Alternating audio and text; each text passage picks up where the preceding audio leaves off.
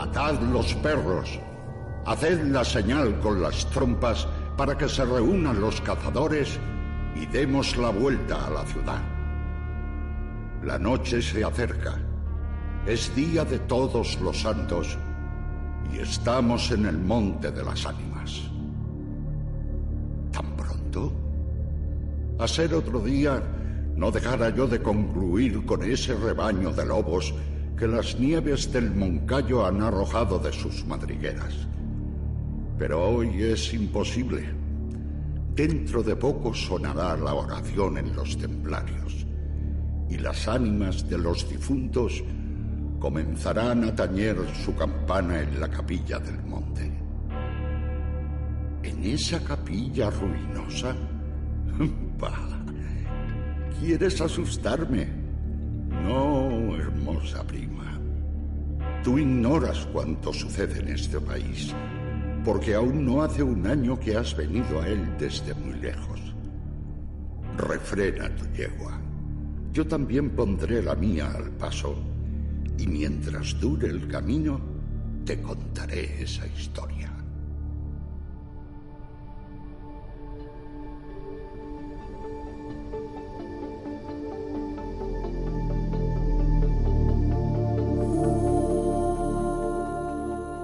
La luna de Vitruvia, con Javier Jiménez y David Claros.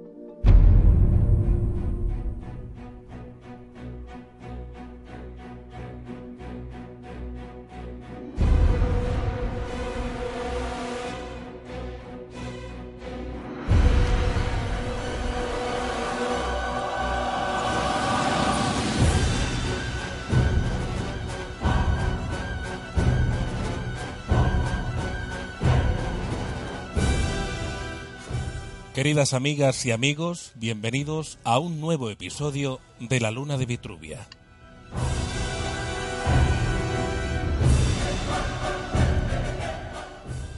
En este programa haremos un especial de Halloween. Y para ello, pues, me acompañan eh, de una manera especial hoy en este día tan mágico, pues los compañeros que conforman la tertulia de la Luna, que a continuación les paso a presentar. David Claros, muy buenas. Muy buenas tardes. Hemos tenido algún suceso paranormal mientras estábamos grabando esto, ¿no? Bueno, Eh, es lo que bueno tiene. no, no podemos calificarlo como tal, pero algo está Cosas pasando. raras, cosas Bueno, raras. eh, la magia. Y yo lo dejaría y Bien. tampoco haría. Marian Romero, muy buenas. Hola, buenas noches, chicos. Eh, eh, ¿Qué decirte? Nos ha pasado algo raro. Eh, eh, a los tres lo hemos, lo hemos compartido, ¿no? Sí, es que estamos en una noche muy mágica. Claro, claro. Bueno, pues en- hoy en este, como sabían, eh, les anunciamos a través de redes sociales eso de Halloween. Halloween, David. Bueno, pues que habría que dar, digo yo, ¿no? Habría que dar alguna alerta de que algo ocurriría, Ajá. un podcast un Sí. especial, ¿no? Pues nada, habría que ponerlo. Digo yo que habría que avisar a la gente de que algo sucedería en Halloween. Claro. En la Pues como han podido comprobar, iniciábamos el programa pues con la voz, la voz de José Mediavilla, Pepe Mediavilla, eh, el querido amigo ya desaparecido actor de doblaje y que era voz habitual de Gandalf, el actor Ian McKellen, el personaje de Gandalf, o por ejemplo del actor Morgan Freeman. Tristemente, como decíamos, desaparecido y que dejó un intenso y un inmenso legado en YouTube, en su canal que aquí desde la luna vamos a compartir con todos ustedes, pues para que los chavales pudieran escuchar las poesías que estudian en el cole o por ejemplo aquellas personas que quieran escuchar, eh, ¿qué os digo yo? Pues por ejemplo las leyendas de Gustavo Adolfo Becker como con la que abríamos hoy el programa, ese fragmento del monte de las ánimas que nos mete tanto en situación y aquí en España pues tiene tanto que ver, ese contexto que nos habla de Soria y en el cual pues yo creo que nos hemos metido en ambiente de una forma bastante mágica. Pero David, eh, el programa de hoy, eh, para ello mm, vamos a tratar una serie de temas. Bueno, sí, una noticia así rápida y recomendaremos algún que otro libro. Vale, y vamos a ver entonces nuestro sumario, nuestro cuaderno de navegación, ¿no? Sí, así que yo, por mí, cuando quiera, damos paso al cuaderno de navegación.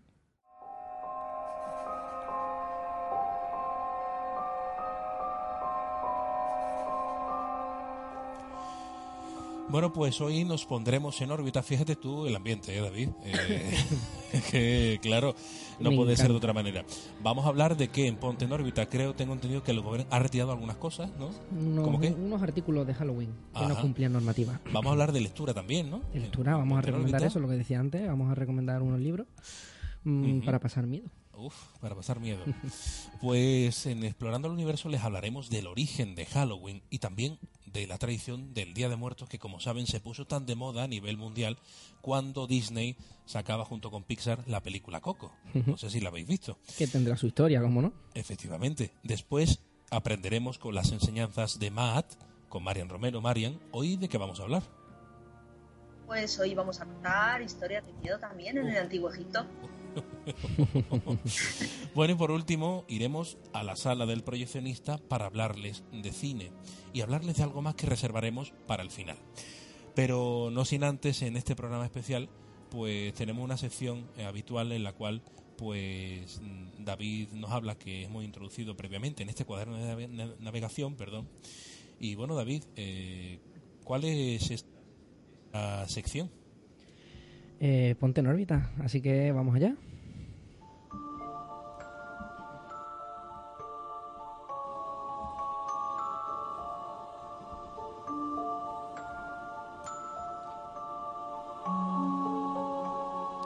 Nos ponemos en órbita, David.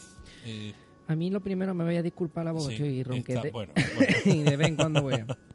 Pues nada, nos ponemos en órbita con una noticia, como no mm, referente a Halloween. Dice así, el gobierno ha retirado 4.000 artículos de Halloween por no cumplir una normativa. Eh, la Dirección General de Consumo del Gobierno ha retirado estos artículos, disfraces, máscaras, artículos de broma, complementos relacionados, eh, etcétera, que se, que se celebran hoy jueves por la noche, ¿no? Víspera de Todos los Santos. Es el resultado de una campaña específica que, que se realiza desde hace unos años con motivo de, de- de este auge ¿no? que está teniendo Halloween estos, estos últimos años. Y durante este octubre se han realizado 49 visitas de inspección y van destinados a menores de, de 14 años para comprobar que estos productos eh, cumplen o no estos requisitos de seguridad y etiquetado que se supone que exigen las normas vigentes. Pues durante estas visitas se han realizado 335 actuaciones Wow. controles sobre disfraces, máscara, como decía, artículos de broma, y se ha comprobado eh, lo que decíamos, ¿no? La composición, el etiquetado, etcétera.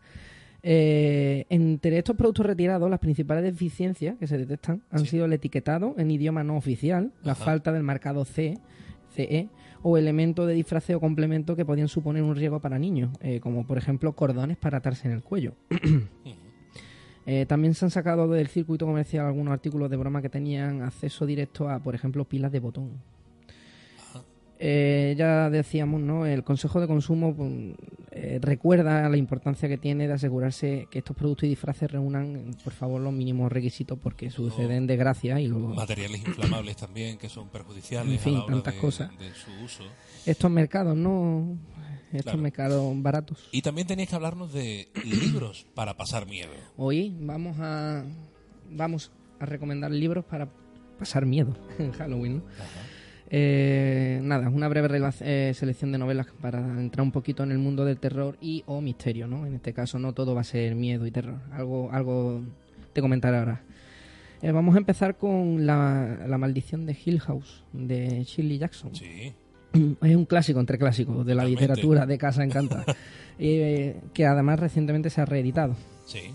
A menudo se dice que la Casa Infernal de Richard Matheson fundó este género, pero es esta novela, que poco tiene que ver con la famosa serie de Netflix, ya te, te lo adelanto, eh, que acampa por fantasmas por una casa en concreto, ¿no? La de la reina del terror psicológico, eh, Shirley Jackson, la mujer a la que Stephen King le debe todo lo que no aprendió viendo la dimensión desconocida, Ajá. se publicó más de una década antes y funda y resuelve mm, el cierre sobre sí misma. Todo aquello que se sabía y aún no se sabe del, del fenómeno poltergeist. Fenómeno tan interesante. Hablas del día- poltergeist. algún- esa- ese- mucha gente habla de, de ello. Hoy, fíjense, la luna se desvincula un poquito del plano histórico. Pero para hablarles de, de esto, que es magia, que es leyenda. Bueno, y la todo, historia le también. recomendamos cultura, porque es literatura de lo que estás hablando tú ahora mismo, David. Claro. Y algo muy importante, que una forma de engancharse, sea cual sea, como decíamos siempre, la temática, pero siempre es bueno engancharse a la temática de la lectura, ¿no? Que sea, porque, bueno, cuéntame, David, ¿qué más? Pues nada, eh, el siguiente libro, El Instituto de Stephen King. Ajá. Eh, dicen que además es la, la mejor novela del Rey del Terror, protagonizada por críos decididos a enfrentarse y derrotar, cueste lo que cueste, al mal que ha escrito desde IT. Puesto que en realidad no ha escrito muchas más, que en concreto coloquen a los niños ¿no? como archienemigos de un supuesto mal sin Claro. forma que pueda adoptar cualquier forma Claro. de, de ser cierto. Bueno, pues para el que no quiera leer también hay cine. Eh, hablaremos después de ello. No, Sí, no no, quiero, no, interrumpir porque el programa es bastante amplio hoy. Y nos vamos a ir a España. A porque España. tenemos que recomendar. No, es, ver- es verdad que no es terror. Pues esto no es terror. Esto habla más un poco. Tiene mucho más que ver con el tema de, de esa gente que nos, nos cuida, ¿no? Eh, esta historia que vamos a hablar, ¿no? De, de- de la cultura mexicana. Sí. Pues Javier Pérez Campos, Los Claro. Guardianes. Eh, un enigma entre la vida y la muerte, eh, que en ocasiones el misterio surge para salvar vidas, alpinista superviviente de grandes tragedias, aficionado a los deportes extremos, gente corriente que en algún momento de su vida han tenido una experiencia cercana a la muerte.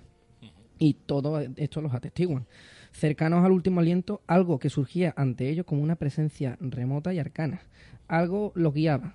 Y Javier Pérez Campos pues nos habla de esto en, es- Muy en su recomendable libro. el trabajo de Javier Pérez Campos, sobre todo. Lo pueden ver también, evidentemente, en sus redes sociales, pero en Cuarto Milenio hace eh, bastante, eh, vamos, tiempo está realizando un trabajo increíble. Y en Milenio Aquí le mandamos también. efectivamente un saludo, que seguro que nos escucha. Y bueno, nosotros continuamos con, con el programa, David, porque adelantábamos en el cuaderno de navegación pues diferentes cosas, pero ahora que vamos a explorar. Eh, bueno, como siempre, ¿no? El universo, lo que pasa es de que de forma un poco más eh, eh, Halloween.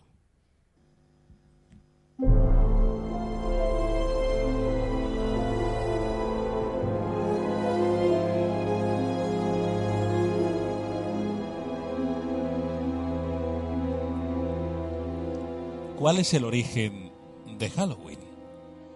Pues se trata de una tradición de origen celta para celebrar el fin del verano y las cosechas irlandesas.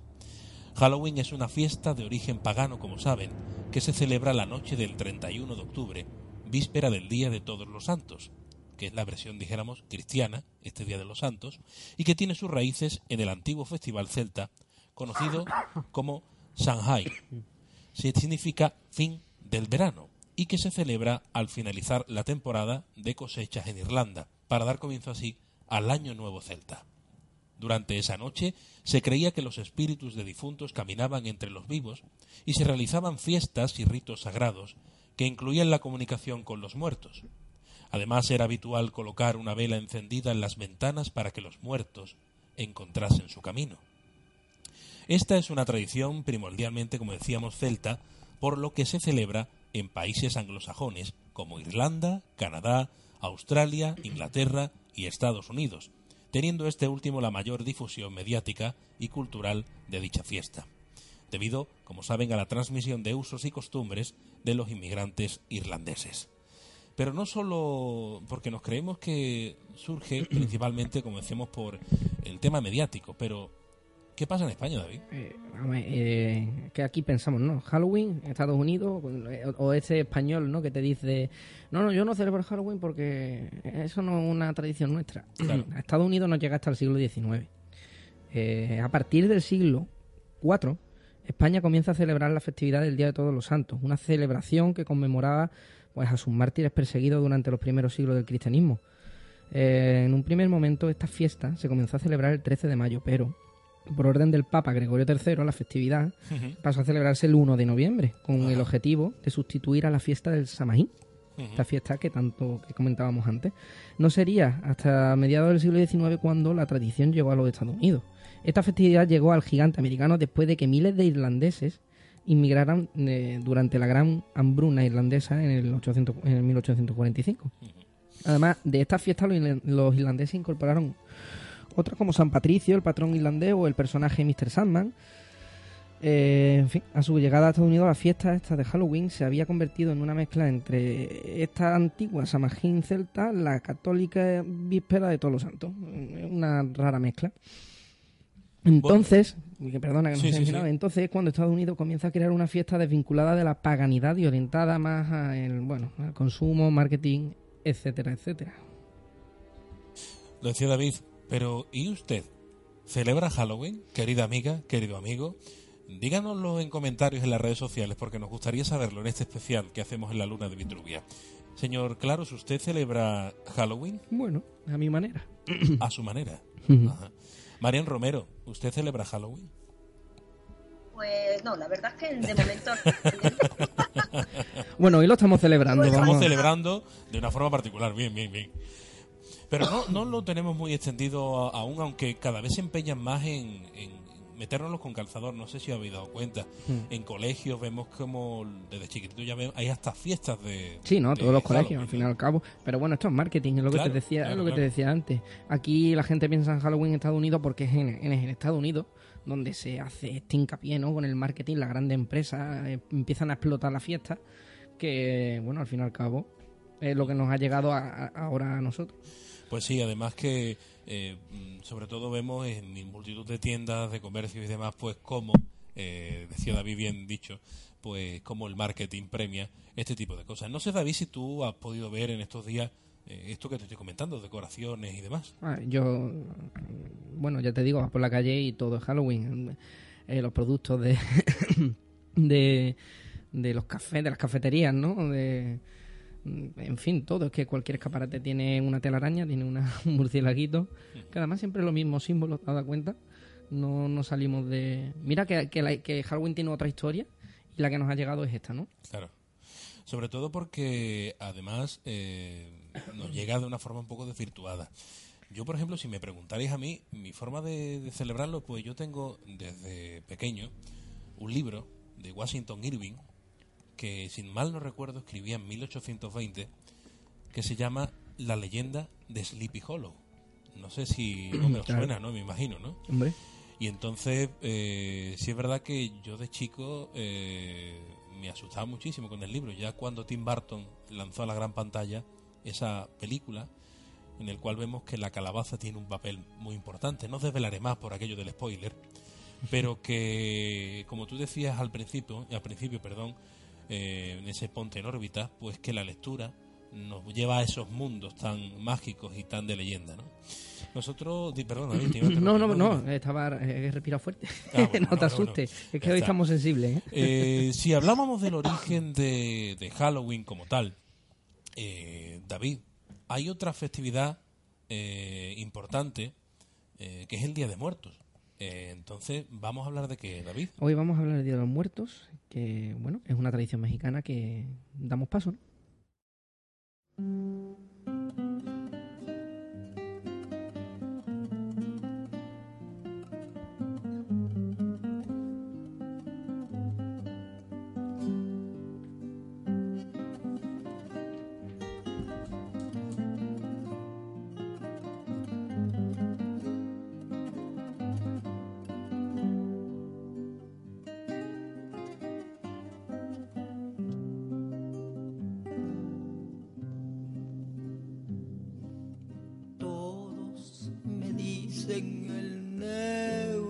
Negro.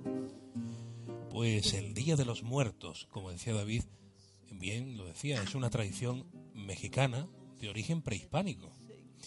Los días de esta principal fiesta son el 1 y el 2 de noviembre. Sin embargo, últimamente, como saben, los preparativos se inician semanas antes y es que la belleza y complejidad de esta celebración atrae la atención de todo el mundo, lo decíamos al principio, se ha extendido muchísimo más desde que el universo Disney, ¿no? Pues hiciera esta esta esta película, ¿no? La de Coco. Pues el Día de los Muertos tiene una historia eh, que es una tradición y claro, es que es un hecho que la muerte pues es algo a lo que nadie escapa. Sin embargo, pese al dolor de la presencia que pueda provocar, los pueblos indígenas mexicanos aprendieron a percibirla como una etapa que todo el mundo debía aceptar y regocijarse de ello, ¿no? No obstante, para que, bueno, el mundo de los muertos, esta celebración, eh, como decíamos, es originaria del mundo prehispánico, muchas etnias mesoamericanas rendían culto a la muerte, entre ellas estaba la, la de México, cuyos dioses encargados de definir el destino de las ánimas, pues sorteaban una serie de obstáculos para poder conseguir el descanso eterno. De acuerdo con el Códice Florentino, el Mizclán está dividido de acuerdo con la manera de morir. Fijaros qué curioso. Pero no obstante, David, mm, las almas hacen un trayecto, ¿no? E inician un trayecto. Eh, los vivos se encargaban de acompañarlo en la distancia por un, bueno, por medio de un ritual. Esta se iniciaba con la muerte de algún, de algún ser cercano. El deseo se anunciaba con gritos y llantos emitidos por las mujeres ancianas de esta comunidad. Después amortajaba al difunto con todos sus objetos personales y posteriormente el bulto o cuerpo era simbólicamente alimentado con, con manjares muy exquisitos. Tras pasar cuatro días, el cuerpo era llevado a enterrar o cremar. A partir de ese momento, el alma emprende el difícil trayecto. Luego, cada año, durante cuatro años, se realizan ostentosas ceremonias en, lugar de, en el lugar de Mitlantecutli. Jolín, con los nombres antiguos. Que los nombres se las traen. Yo Sí, no, pido no, a que- esos seguidores que por favor que no No- que nos no- lamenten que porque- nos o sea, no, escuchan, que por favor perdonen. que eh, nos perdonen porque son no solo eh, aunque ya saben eh, es un podcast que se graba y demás eh, los nervios eh, de ponerse delante de un micro pues siempre nos juegan esa mala pasada no y eh, es así Y de vez en cuando soltamos alguna cosilla. claro claro claro. Eh, muchas gracias porque nos comenten y nos porque nos Por sirve para mejorar. Claro que sí. Pues lo que decía, ¿no? Que mm, se realizan estas ostentosas ceremonias en lugar de Mitantecutli, eh, dios del inframundo donde se encontraban las cenizas o el cuerpo del difunto. Así, este complejo ritual no solo ayuda a que las almas descansen, sino también facilitan el proceso de los duelos de los familiares. Eh, no me pegues estos sustos, Javier. No, no, no, es que lo, he- lo he puesto ahí, digo, porque estaba propio, digo, pero bueno. Eh, algo muy curioso del Día de Muertos, David nos hablaba del, es la preparación, dijéramos, ¿no? Pero son las ofrendas del Día de Muertos, porque hay unos altares que son, como sabemos, que para ese difunto, que los cuales se adornan con flores, con velas, cuyo sentido es que el, encuentre el camino hacia la luz verdadera, y son de origen prehispánico, igualmente, al mismo tiempo que esta tradición. Además, de acuerdo con la tradición, eh, pues existen muchas formas de colocar este tipo de altar. Es muy común colocar retratos de las personas amadas que ya no están entre nosotros, pero no obstante también eh, fotos en las que el difunto salga favorecido. Eso es muy importante porque eso lo recalcan ellos. Y también eh, el aroma, el incienso copal es el humo pues que desprende el copal de incienso, es la guía olfativa para que los muertos puedan llegar hacia nosotros. ¿no? Yo creo que es una tradición al igual que tiene su origen en el mundo ritual. Decíamos, nos tratamos del mundo prehispánico. Eh, son rituales que nos llaman muchísimo, muchísimo la atención. Pero hablando de rituales, David, tenemos a una compañera en este programa que nos ayuda muchísimo eh, con el tema ritual, con el tema de la unión del mundo egipcio con cada programa que hacemos, ¿no? Efectivamente. Y hoy precisamente tiene algo muy curioso que contarnos, porque Halloween también se celebraba en el antiguo Egipto. Así que demos paso a las enseñanzas de Matt.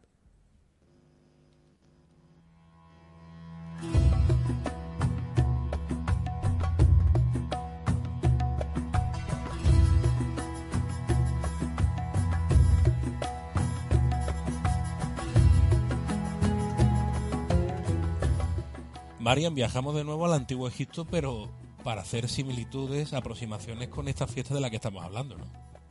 Exacto. Porque, bueno, eh, exactamente Halloween, Halloween es más el día siguiente, el día de todos los santos que celebramos aquí en España. Ajá, Claro. Y bueno, pues no lo hemos inventado nosotros, claro. lo inventaron los egipcios también. Desde Ah, luego. qué- qué curioso. Bueno, ¿y por qué? Cuéntanos, eh, porque es algo que a mí me llama especialmente la atención. Pues veréis, ellos celebraban la bella fiesta del valle, que se llamaba en realidad Het Nefer Enipé, y era la mayor festividad durante el Imperio Nuevo dedicado a honrar a los difuntos y a la triada de Waset de Tebas. Este festival se celebraba cada año durante el segundo mes, Pa el Fonsu, de la estación Semu, la estación de sequía y comienzo del verano, a la primera luna nueva, Pez Gentiu, y con una duración de 12 días. O sea, la fiesta era consistente. Durante este festival, las imágenes sagradas de Amon Ra, su esposa Amut y su hijo Khonsu eran sacadas del templo de Karnak con el objetivo de visitar los templos funerarios de los reyes muertos antaño, hace muchos años, y que se encuentran en la orilla occidental del Nilo y sus altares de los Necheru del oeste, incluyendo Jekfer la dama del oeste y Wesir, rey de los muertos. Bueno, pues Amon-Ra viajaba en su altar, escondido de la vista de la gente, sobre una barca sagrada portada a hombros por 24 sacerdotes. La proa y popa de la barca eran decoradas con la cabeza del carnero de Amón, vistiendo un amplio collar menar y el disco solar. Esta barca cruzaba el río sobre el Werhead, una barca de 67 pies de largo, De oro, sí, sí, cubierta de oro y piedras preciosas construida con cedro importado del Líbano. Una flotilla de barcas más pequeñas seguían la gran barca por el Nilo. Este festival era un momento de gran, de gran júbilo para el pueblo de Kemet, que saludaba a la barca de Amón en su viaje y arrojaban flores. Llevaban ofrendas de comida y bebida a las capillas de sus amados difuntos. Había mucha fiesta y celebración y al final los participantes podían pasar la noche en las capillas funerarias a dormir junto a los muertos bendecidos. Sus aju, los que podrían comunicarse con ellos a través de los sueños. O sea que, como veis, ellos también iban a sus cementerios y les rendían culto a sus Claro. muertos. Claro, pero se Bueno, Marian, eh, tienes que contarnos que hay un texto, hay un texto ¿no? En, en respecto a esto. Sí, exacto.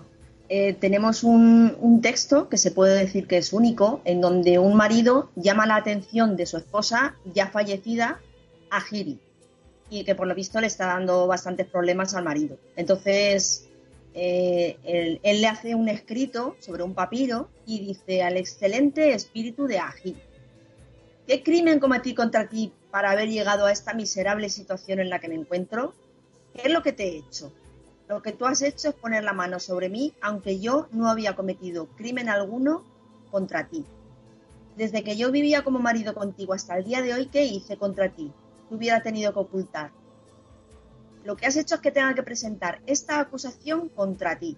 Voy a presentar un litigio contra ti con palabras de mi boca ante la eneada de dioses que está en Occidente y se decidirá entre tú y yo por medio de este escrito, que es lo que te he hecho. Y fijaros, le, le, re- le recrimina que dice, te hice mujer casada cuando yo aún era joven y estuve con- contigo mientras ocupaba todo tipo de cargos. O sea que, que, por ejemplo, si estaba en un cargo más bajo y luego subió de cargo, no la dejó, estuvo con ella siempre. Eh, le dice, eh, actuaré de acuerdo con tu deseo. Y ahora mira, no permites que mi corazón se reconforte. Se ve que no paraba de darle por saco al pobre hombre. Seré juzgado contigo y se discernirá la maldad de la justicia. Mira, cuando adiestraba a los oficiales para el ejército del faraón, vida, prosperidad y salud, eso lo decían siempre cuando, cuando hablaban al- del faraón, su caballería dice, hice que ellos vinieran y se tendieran sobre sus vientres ante ti, ante ti. O sea, un símbolo de sumisión, Ya trayendo todo tipo de cosas buenas para depositarlas ante ti. No permití que hombre alguno pudiera echarme en cara algo que yo hubiese hecho contigo. Por lo tanto, quería decir que él no le contaba nada de su intimidad a nadie. Mm, claro. Y cuando me colocaron en el puesto en el que ahora estoy, fui incapaz de marchar. Eh, le dice que, que no le descuidó. Dice, pero mira, no aprecias el bien que hice contigo. Dice, envío el mensaje para hacer que conozcan lo que estás provocando. O sea, él le cuenta también que cuando enfermó, él estuvo allí con ella, eh, llamó a un médico y, para que ella cumpliera todas las órdenes del médico y se, curase. Pero, pero no. Dice, y cuando te acompañé al faraón hacia el sur y llegó a ser en ti esta condición, pasé el total de ocho meses sin comer ni beber como es uso de la gente. Y cuando llegué a Memphis solicité dejar al faraón y corrí al lugar en que estabas. Lloré tremendamente junto con mi gente, presencia de mi barrio. Proporcioné ropas de lino para ataviarte. O sea, está contando que le hizo toda la, la parafernalia, todo el, el ritual para momificarla. Claro. Dice, y no dejé que ninguna cosa buena no fuese hecha para ti. Pero no distingues el bien del mal. Se decidirá entre tú y yo. Y le dice, mira, las hermanas de la casa no he entrado en ninguna de ellas, o sea que encima tampoco le ha puesto los cuernos. Claro. O sea Pues- que era un problema que tenía el hombre bastante gordo, la, la, la mujer se ve que no lo dejaba en paz. No, no, está claro. Joder, qué fuerte, ¿eh? La, la- la antigüedad también nos sorprende en este en estos aspectos. Eh, ¿Y cuántos cuentos habrá así, Marian? ¿Habrá... Bueno, eh, aquí tenemos una historia de fantasmas que mm, en realidad no se sabe si fue real o fue escrita por alguien. Claro. Entonces, se trata de la historia de Josemhab o Jonsuemheb y el fantasma, también llamada simplemente una historia de fantasmas. Qué fuerte. Eh, sí, sí. Se localiza en, en el Antiguo Egipto, en la época ramesida, las dinastías 19 y 20, y está fragmentada a través de cuatro ostracones descubiertos en Deir el Medina y sus alrededores, cerca de Tebas, en el 1800 o 1905 de nuestra era, y repartidos actualmente entre museos de París, Florencia, Viena y Turín. Qué- Bueno, hay, hay una diversidad de interpretaciones, claro, cada uno lo, lo interpreta de una manera, pero la que nosotros tenemos aquí esta noche se basa en la de Jürgen von Meckerath. Y, y bueno, pues os la voy a contar. Venga. Eh, dice, según su costumbre, os advierto que hay espacios en que las palabras no se han podido traducir porque estaban, los ostracones estaban en mal, mal estado, ¿vale? Y faltan, faltan trozos, pues, perdón, los ostraca, Bueno, que lo he dicho. Dice, según su costumbre, después del camino que había tomado, cruzó y alcanzó su casa. Hizo preparar las futuras ofrendas, diciendo, te proporcionaré con todo tipo de cosas buenas cuando vayas al lado oeste. Subió al tejado e invocó a los dioses del cielo y a los dioses de la tierra, del sur, del norte, oeste y este, y los dioses del inframundo, diciéndoles, envíame ese espíritu prestigioso. Y así vino y le dijo, yo soy tú, quien ha venido a dormir durante la noche junto a la tumba. Entonces el sumo sacerdote de Amón, con Senjab, le dijo, por favor, dime su nombre, el nombre de su padre, el nombre de su madre, que puedo ofrecerles y hacerles que deba hacer en aquellos de su posición. El espíritu prestigioso le dijo, Nebusemej es mi nombre, Ahmen es el nombre de mi padre, y Tamshas es el nombre de mi madre. Entonces el sumo sacerdote de Amon-Ra, rey de los dioses, Osenjab, le dijo, Cuénteme lo que quiera que yo haga por usted, y yo tendré un sepulcro preparado de nuevo para usted y tener un sarcófago de oro y madera de avenú fabricado para usted, y descansará en él, y habré hecho para usted todo lo que se hace para alguien de su posición. El espíritu prestigioso entonces le dijo, Nadie puede sofocarme si está expuesto al viento invernal, ham- hambriento sin alimento. No es mi deseo desbordar como la inundación. No, y aquí hay un espacio, no viendo mi tumba, no la alcanzaría. Se me han hecho promesa. De aquí también hay otro espacio. Ahora, tras él, acaba de hablar el sumo sacerdote de Amón Ra, rey de los dioses, Osenjab, se sentó y lloró junto a él con una cara llena de lágrimas, y se dirigió al espíritu diciéndole, ¿qué tan mal le va sin comer o beber, sin envejecer o rejuvenecer, sin ver la luz del sol o inhalar brisas norteñas? La oscuridad es tu visión diaria, no se levanta temprano para irse. Entonces el espíritu le dijo, cuando estaba vivo sobre la tierra era el supervisor del, tesoro del rey Mentuhotep, y yo era el teniente del ejército, habiendo estado a la cabeza de los hombres y cerca de los dioses. Hallé descanso el año 14 durante los meses de verano del rey del Alto y Bajo Egipto, Mentuhotep. Él me entregó cuatro vasos cánopos y mi sarcófago de alabastro, y ha hecho por mí todo lo que se hace para alguien de mi posición. Me hizo reposar en mi tumba con su galería de diez codos. De diez codos. O sea, veréis que eh, por lo visto era un, una- un personaje muy importante para que el rey le pueda dar una, una tumba en condiciones. Sí, sí. Entonces le dice, verás, el terreno inferior se ha deteriorado, se ha deteriorado y se ha desprendido. Y allí el viento sopla y agarrota la lengua. Ahora, como me has prometido, yo tendré un sepulcro preparado de nuevo para usted. Ya son cuatro veces las que se hará de acuerdo con ellos. ¿pero qué debo hacer con las promesas que me acabas de hacer para que todas estas logren ser ejecutadas? O sea, como veis, la tumba se había venido abajo Claro. y entonces él no tenía descanso. Por eso era por lo que él salía. Entonces el sumo sacerdote de Amon-Ra, rey de los dioses Josenhab, le dijo, por favor, expréseme un encargo adecuado que sea digno de hacerse para usted y con seguridad lo tendré hecho para usted. O yo simplemente tendré cinco hombres siervos y cinco sirvientas, diez en total, dedicadas a usted para, ver- para verter libaciones de agua para usted y tendrá un saco de farro entregado diariamente para serle ofrecido. Y también el supervisor de las ofrendas verterá libaciones de agua para usted. Entonces el espíritu Nebusemer le dijo, ¿qué utilidad tienen las cosas que harían? A menos que un árbol se exponga a la luz solar, necesita brotar ramajes. Pero la piedra nunca envejece, se desmorona solo a través del tiempo, se supone. Entonces el sumo sacerdote de Amon-Ra, rey de los dioses Tusenjab, le dijo, por favor, rey Nebjepetra, eh, allí el sumo sacerdote de Amon-Ra, rey de los dioses, encargó a tres hombres cada uno, y él cruzó y subió, y viene otro espacio.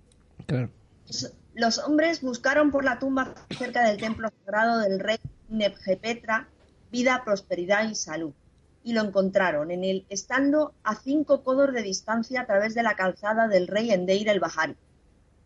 Entonces bajaron a la ribera y ellos volvieron al sumo sacerdote de Amon-Ra, rey de los dioses, Josenhab, y lo encontraron oficiando en la casa del dios del templo de Amon-Ra, rey de los dioses.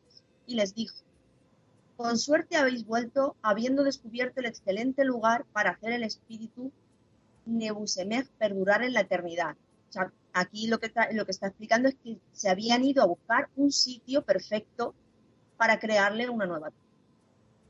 Eh, entonces, eh, los tres hombres le dijeron, hemos encontrado un lugar excelente para hacer perdurar el nombre del espíritu prestigioso, y por ello se sentaron en su presencia e hicieron una fiesta.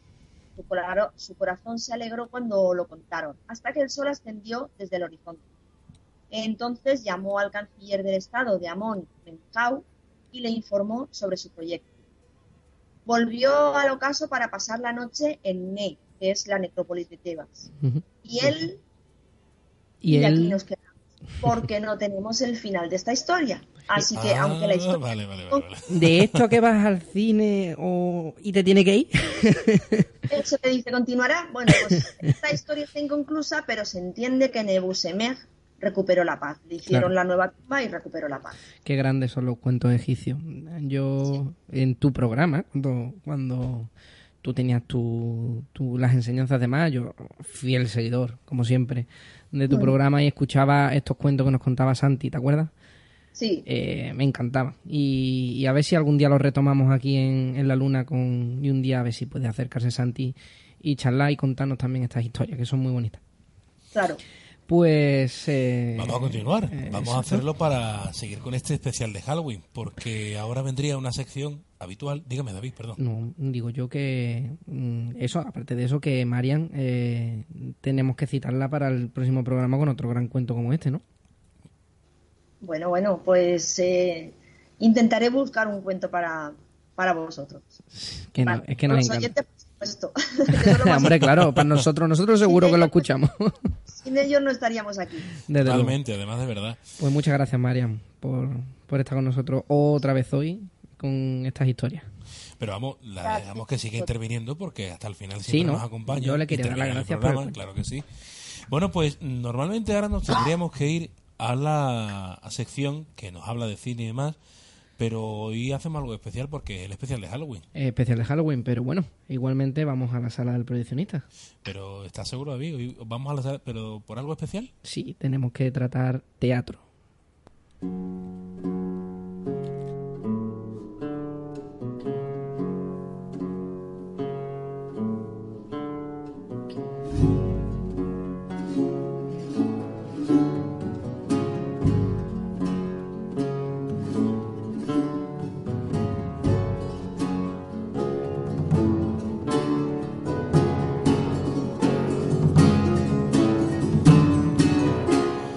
Pues hay que hablar de teatro, como decía David, porque con el fondo de esa magnífica voz de Raquel Landueza, con Yo soy la locura, nos metemos, nos imbuimos en el mundo del teatro, porque ya saben, eh, celebramos en este día mágico pues esa festividad de los difuntos en España, pues de los santos también, y algo que es tradición cada uno de noviembre es la representación de Don Juan Tenorio, obra de José Zorrilla y que como saben transcurre en Sevilla.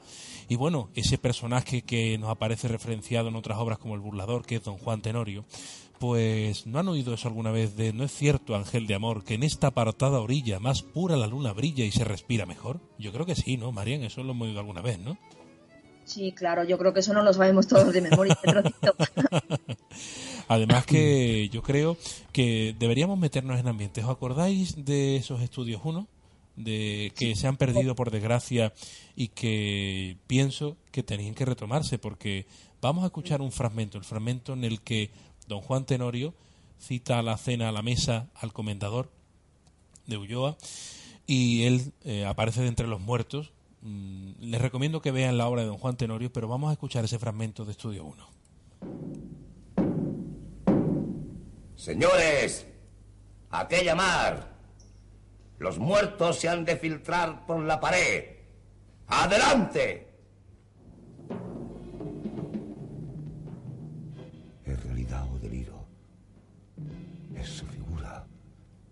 gesto, porque te causa favor.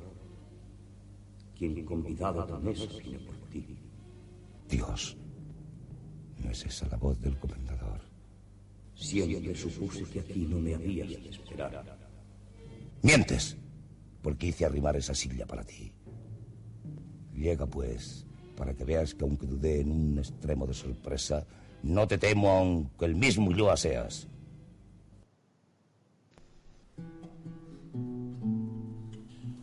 fragmento de, del Tenorio, en el cual esta representativa obra, como decíamos, que tiene, mm, vamos, lugar en pleno siglo de oro en Sevilla, donde don Juan Tenorio y don Luis Mejía pues se vuelven a ver para comparar hazañas y dilucidar cuál de ambos es el más mujeriego y vil, siendo el primero quien lleva a la delantera, así pues realizan una nueva apuesta en la que don Juan asegura que puede robar a la prometida de don Luis, que es doña Ana de Pantoja, eh, a la vez que la joven novicia. Ya saben, doña Inés, conocedor del desafío, don Gonzalo de Ulloa, comendador y padre de doña Inés que hemos escuchado en este estudio 1, que se casará pues con don Juan al salir del convento, se niega a tal enlace. Sin embargo, pues don Juan rapta a doña Inés y ambos se enamoran locamente. Esta obra tiene varias escenas que nos llevan a ese día de difuntos, ese día en el cual eh, aparecen escenas en el, en el cementerio en el cual pues esa referencia a, los espíritus, a los fantasmas, ¿no? A ese panteón, ¿no? Yo creo que una obra muy recomendable, sobre todo porque mm, nos lleva a esa tradición que en España pues hace que cada uno de noviembre pues pongamos en el cartel Don Juan Tenorio. Yo no sé si habéis tenido oportunidad vosotros de ver esta obra eh, en representación, María. No, yo no, la verdad es que no he tenido oportunidad aún, aunque aquí todos los años se celebra el Don Juan Tenorio o dos tubos un real. O sea que tiene que estar, tiene que ser bastante divertida. Bueno, pues, señor Claro, le pregunto a usted, usted no lo ha visto, ¿no? Me gustaría tener ese placer.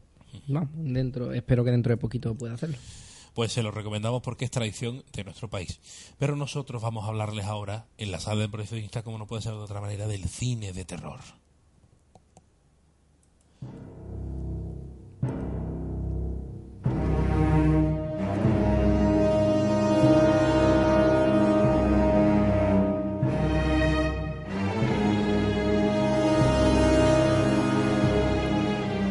Tras este espacio en el cual le hablábamos de teatro, le hablábamos de la obra de Zorrilla, don Juan Tenorio, pues me van a permitir que hoy eh, tenga esta licencia en el cual voy a hablarles del cine de terror clásico. No de este cine que vemos ahora, eh, al cual estamos acostumbrados, ¿no? Voy a hablarles de la Hammer. Para algunos mm, no les sonará, a otros sí, a los que no somos amantes del, del cine de terror, pues decir Hammer es decir terror gótico, decir Hammer es decir erotismo, decir Hammer es decir sangre, violencia, colorido. La Hammer Productions nació en 1934 como proyecto cinematográfico de un comerciante de joyas que se llamaba William Hinz. Eh, los primeros pasos de Hinz en el mundo artístico fueron como miembro de un dúo cómico denominado Hammer y Smith, nombre que le serviría para bautizar su productora cinematográfica que debutaba con la película The Public Life of Henry VIII. La 1935 tenía producción esta película y la llegada de la familia Carreras en el 37 al proyecto de Hinz resultaba decisiva, pues tanto por la aportación de Enrique como la de sus hijos, propietarios de una cadena de salas de cine, que era esencial para el desarrollo de esta compañía. El estallido de la Segunda Guerra Mundial supuso un frenazo pues para incipiente estudio, aunque poco después del final del conflicto bélico, la Hammer no cesaba de abastecer pues los cines británicos con productos de bajo presupuesto. Por ejemplo, en el punto principal de despegue de Hammer se produjo la filmación de dos títulos míticos. El primero, el experimento del doctor Quatermass, del año 55, y sus posteriores continuaciones marcaron, mm, pues debido a su extremo éxito ¿no? que alcanzó esta producción, La maldición de Frankenstein del 57, o por ejemplo también eh, obras en las que aparecía Peter Cushing con Christopher Lee. Ya les digo, actores de renombre y qué les digo, por ejemplo, otros títulos más famosos como Drácula del 58 de Terence Fisher, pues es imprescindible título, ya saben, inspirado en la novela de Bram Stoker y que eh, la primera vez que Christopher Lee interpreta al conde amigo de la sangre ajena. o sea que fijaros que hay un montón de títulos de la Hammer clásicos de cine de terror que, bueno, hace recientemente con la película La mujer de negro, que está basada en una novela, pues producía esta película de terror, Hammer, ¿no? Se revitalizaba de nuevo ese estudio de terror eh, dedicado al cine de este tipo. Y bueno, yo pienso que en este día tan señalado hay que ver alguna de esas películas o al menos eh, hacer por conocer, ¿no? Yo no sé qué pensáis vosotros. Hombre, a, María seguro que gusta la momia. Hombre, eso tenlo por la que más me gusta. No, la Pero de todas maneras, en las películas estas de la mujer de negro y cosas de estas, yo es que de caras feas, en serio, me, dan mucho miedo. bueno, pues ahí estaba la, mítica Hammer, que esta productora que nos lleva a, otro mundo, al mundo del terror, que en este especial de Halloween, eh, con este programa de la luna de Vitruvia, pues queríamos acercarles de una forma diferente, hablándoles de todo este tipo de cosas que nos interesan, como es la historia y la cultura, pero hoy con este especial. David, yo creo que ha sido algo distinto, ¿no? Bueno, un especial. lo, que tiene un especial, que se tratan cosas que no, eh, bueno, no vamos a soler hacer en el, en el podcast. No, no, todos los días hablaremos de Halloween, de terror ni de miedo. Bueno, algún día nos acercaremos al misterio, si Dios quiere, siempre desde el punto de vista histórico, pero Sí, haremos, eso, haremos, esas cosas. Le recordamos a nuestros eh, eh, seguidores que la próxima semana estará disponible la segunda parte del Camino a Roma.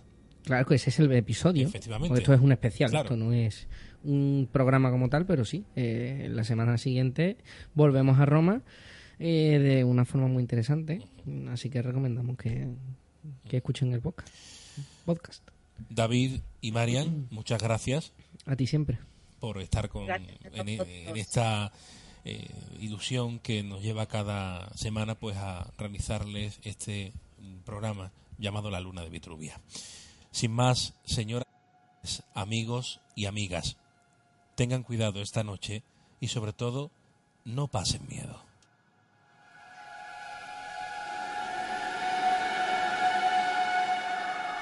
La Luna de Vitruvia, tu podcast de historia y cultura.